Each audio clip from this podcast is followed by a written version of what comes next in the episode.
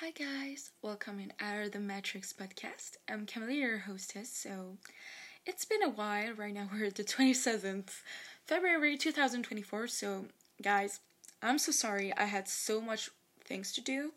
I had school, lots of homework, and I really needed to sleep like a lot. I'm I wish you guys the best for 2024. I feel like this year is going to be so spectacular. Like every year, the more the time goes, and the more life is better. Like it's better. My life got so much better because when you change your mindset and when you see things differently, everything changes. And honestly, 2023 was so cool, and I'm so grateful about it.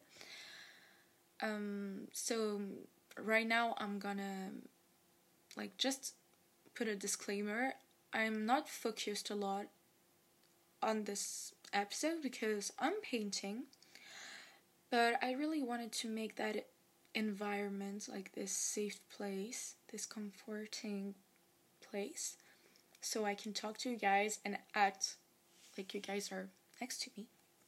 So for the people who want to know what i'm painting i'm painting like a silhouette I'm painting the boobs right now, so it's uh, kind of complicated, but it's really beautiful.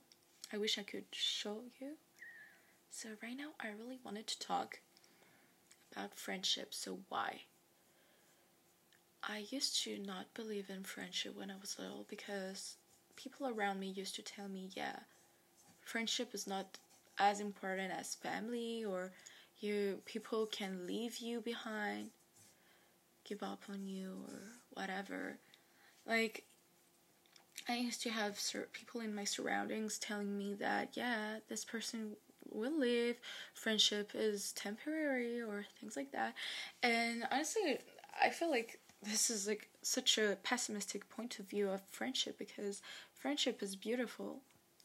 Of course, you don't have to be in codependency with people, that's normal but you don't have like to be so pessimistic around it and i wanted to talk when i was little when i was little i used to think that i never deserved a real friendship because i thought I, I had a really poor self-esteem and it really led like to wrong friendships. I used to have I don't know how we call that.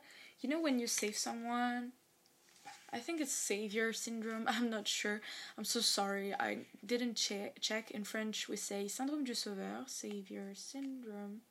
Okay, it's saying savior complex. Okay, so I used to have that when I was little because when I was little, I used to have little problems, not with my family or what, just with myself and I used to always stay with people with problems and I think it was kind of a coping mechanism to just stay away and being in denial of my own problems. I used to be always with people with problems, even one of my relationships, like there's always this behavior where you just escape your problems in a manner. But yeah, anyway, what I want to say is that I never really believed in friendship. I was really pessimistic because people used to tell me, people in my family used to tell me, yeah, family is more precious, or you won't find like loyal people, or I don't know what. And so I never used to be myself in friendships. I used to always be a people pleaser because I was scared to like lose them because people used to tell me people will go away and so I used to always listen at people more than myself, like to myself, and it was really toxic for me because I was never living. I was always just looking at people and uh, living for them, and that's not cool. That's not something to follow. You don't guys have to do that. Do not be a people pleaser. You'll waste your time we don't care about what people want. The more important, the most important thing is you, and as long as you're healthy with other people, of course. So I used to always stay with people with problems, and I had a friendship for like 20 years. That person always used to like trash talk about me behind my back. She used to be really gossiping and hypocritical. And I used to not understand why people were perceiving me that way. And when I just realized when we've ended our friendship, I realized that she was just jealous and she was always gossiping behind my back, and that's so sad. Even her mom never liked me. That was what the fuck? Like, I never did anything wrong. Like, you know, there's always this kind of friendship where that person is doing many mistakes and you're always acting like nothing happened and then their mom is here like oh my god you're doing um, she's pointing at me like i'm doing something everything bad but she was always making really bad things behind her mom's back. Well what i want to say is that appearance is something like you don't have to judge people by their appearance but yeah anyway uh, what i want to say is that this friendship was so bad like i was a people pleaser. I've never been really happy in that friendship. She was always self centered. It was all around herself. Like, I never used to talk about myself because she was always talking about herself. And I remember that I did many things, like, many of my choices were around her own needs. So, if what I mean by that is if she if something was good for her, I'd do it.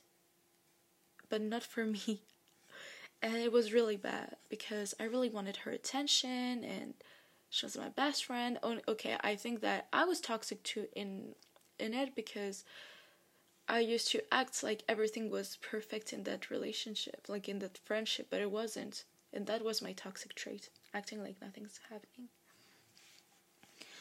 So what I wanted to say is that we've ended that friendship because I think that sometimes you just have to cut ties. I had another friend she I used to always had the same kind of friends, like attract the same kind of friends. And that's why manifestation is a real thing. Like honestly guys, love assumption, love attraction is so fucking real. And I used to attract like another friend. She was like my first best friend, like the one I really considered a lot. And what happened is that she used to gossip a lot. She was like so cute and nice, friendly. She was she had a really big heart.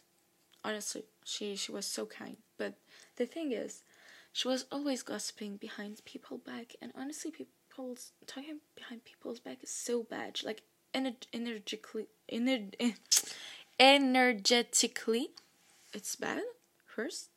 And second, what's the purpose behind it? Like there's no goal behind it. Like, it's so bad. It's just having this low self esteem. But then when I knew her, I knew that it was because of her mom, because her mom used to always gossip behind people's back.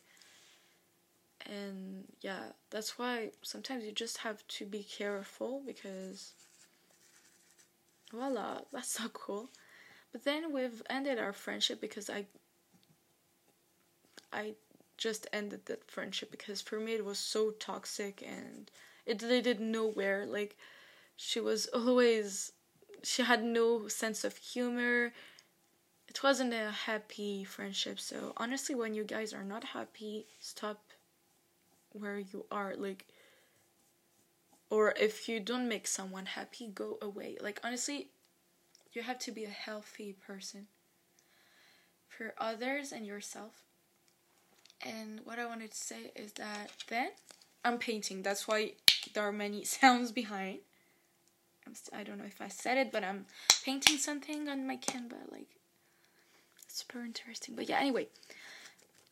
So, what I was saying is that when I stopped that friendship, I was so much happier and I met so much better people, good in their skin, and they were so secure that you could be honest and yourself with them. And that's so precious to have friends that you see after school, not just at school, you know.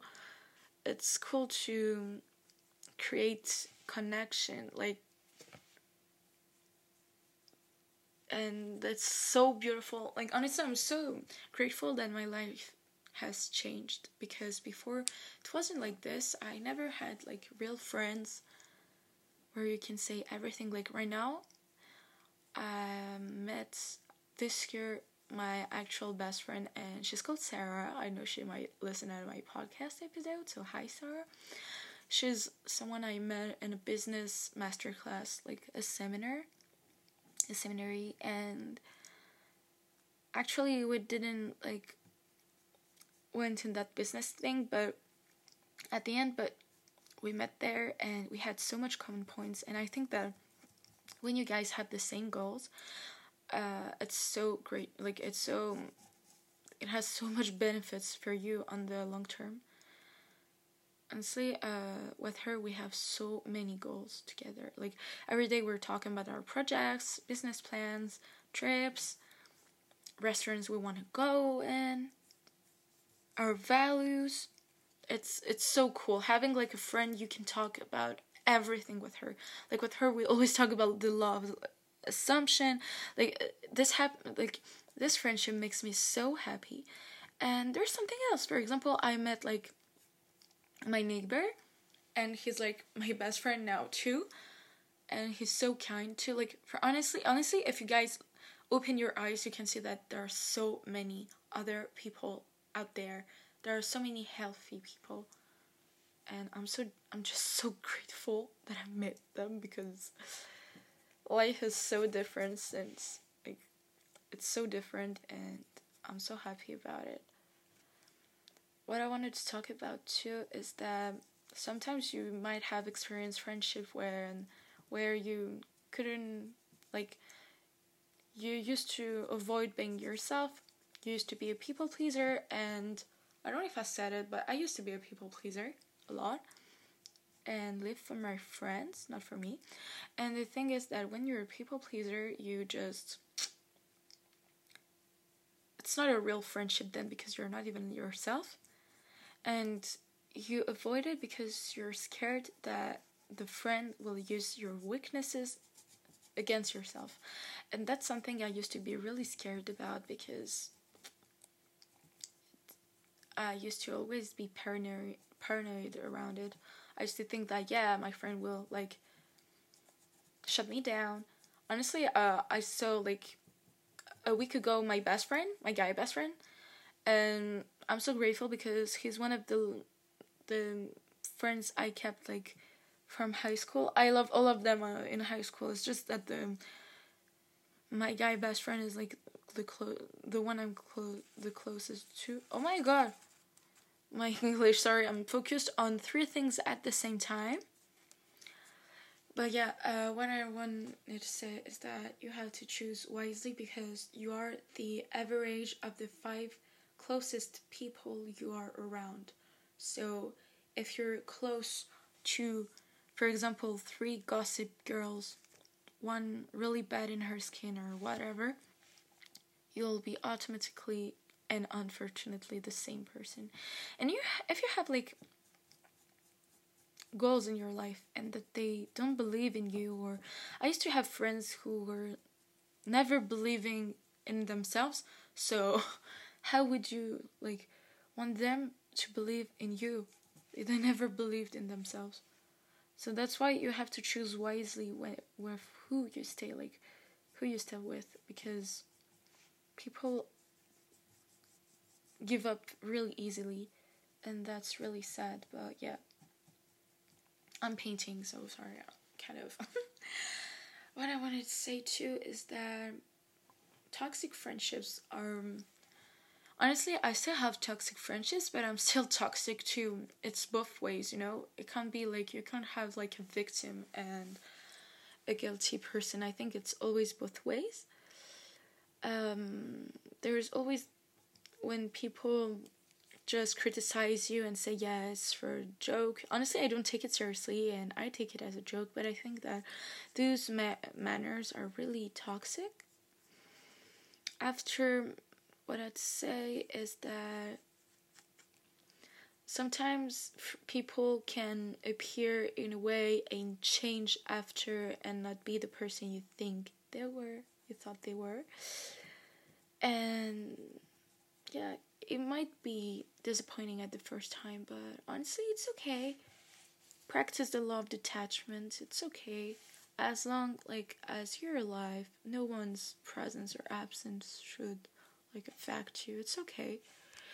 And honestly, the more the time goes and the more I believe in humanity and the more I meet good people and I'm so grateful like every day everything's getting so much better. Like honestly, for example, right now I'm in interior design school and my class like is the best class I've ever had. I used to have good classes too before, but this class, our classmates, like my classmates are so good. Like we're all like um supporting each other's. There's no gatekeeping. We're sending ourselves memes on Instagram in our class group or we have our own personalities so it's cool because then you can listen to others and discover about them and try to understand their world their universe. So it's really interesting honestly. What I would say is that honestly this year is something exceptional. Last year 2023 was so great but right now I feel like 2024 is going to be so much better. So I hope you guys enjoyed that video, like that episode. I'm so sorry. I'm still painting by my side, and I wish you all the best. I really wanted to talk shortly about friendship, but I think it will have a second part. But yeah, I didn't want to procrastinate more. I wish you guys the best and see ya. Love ya.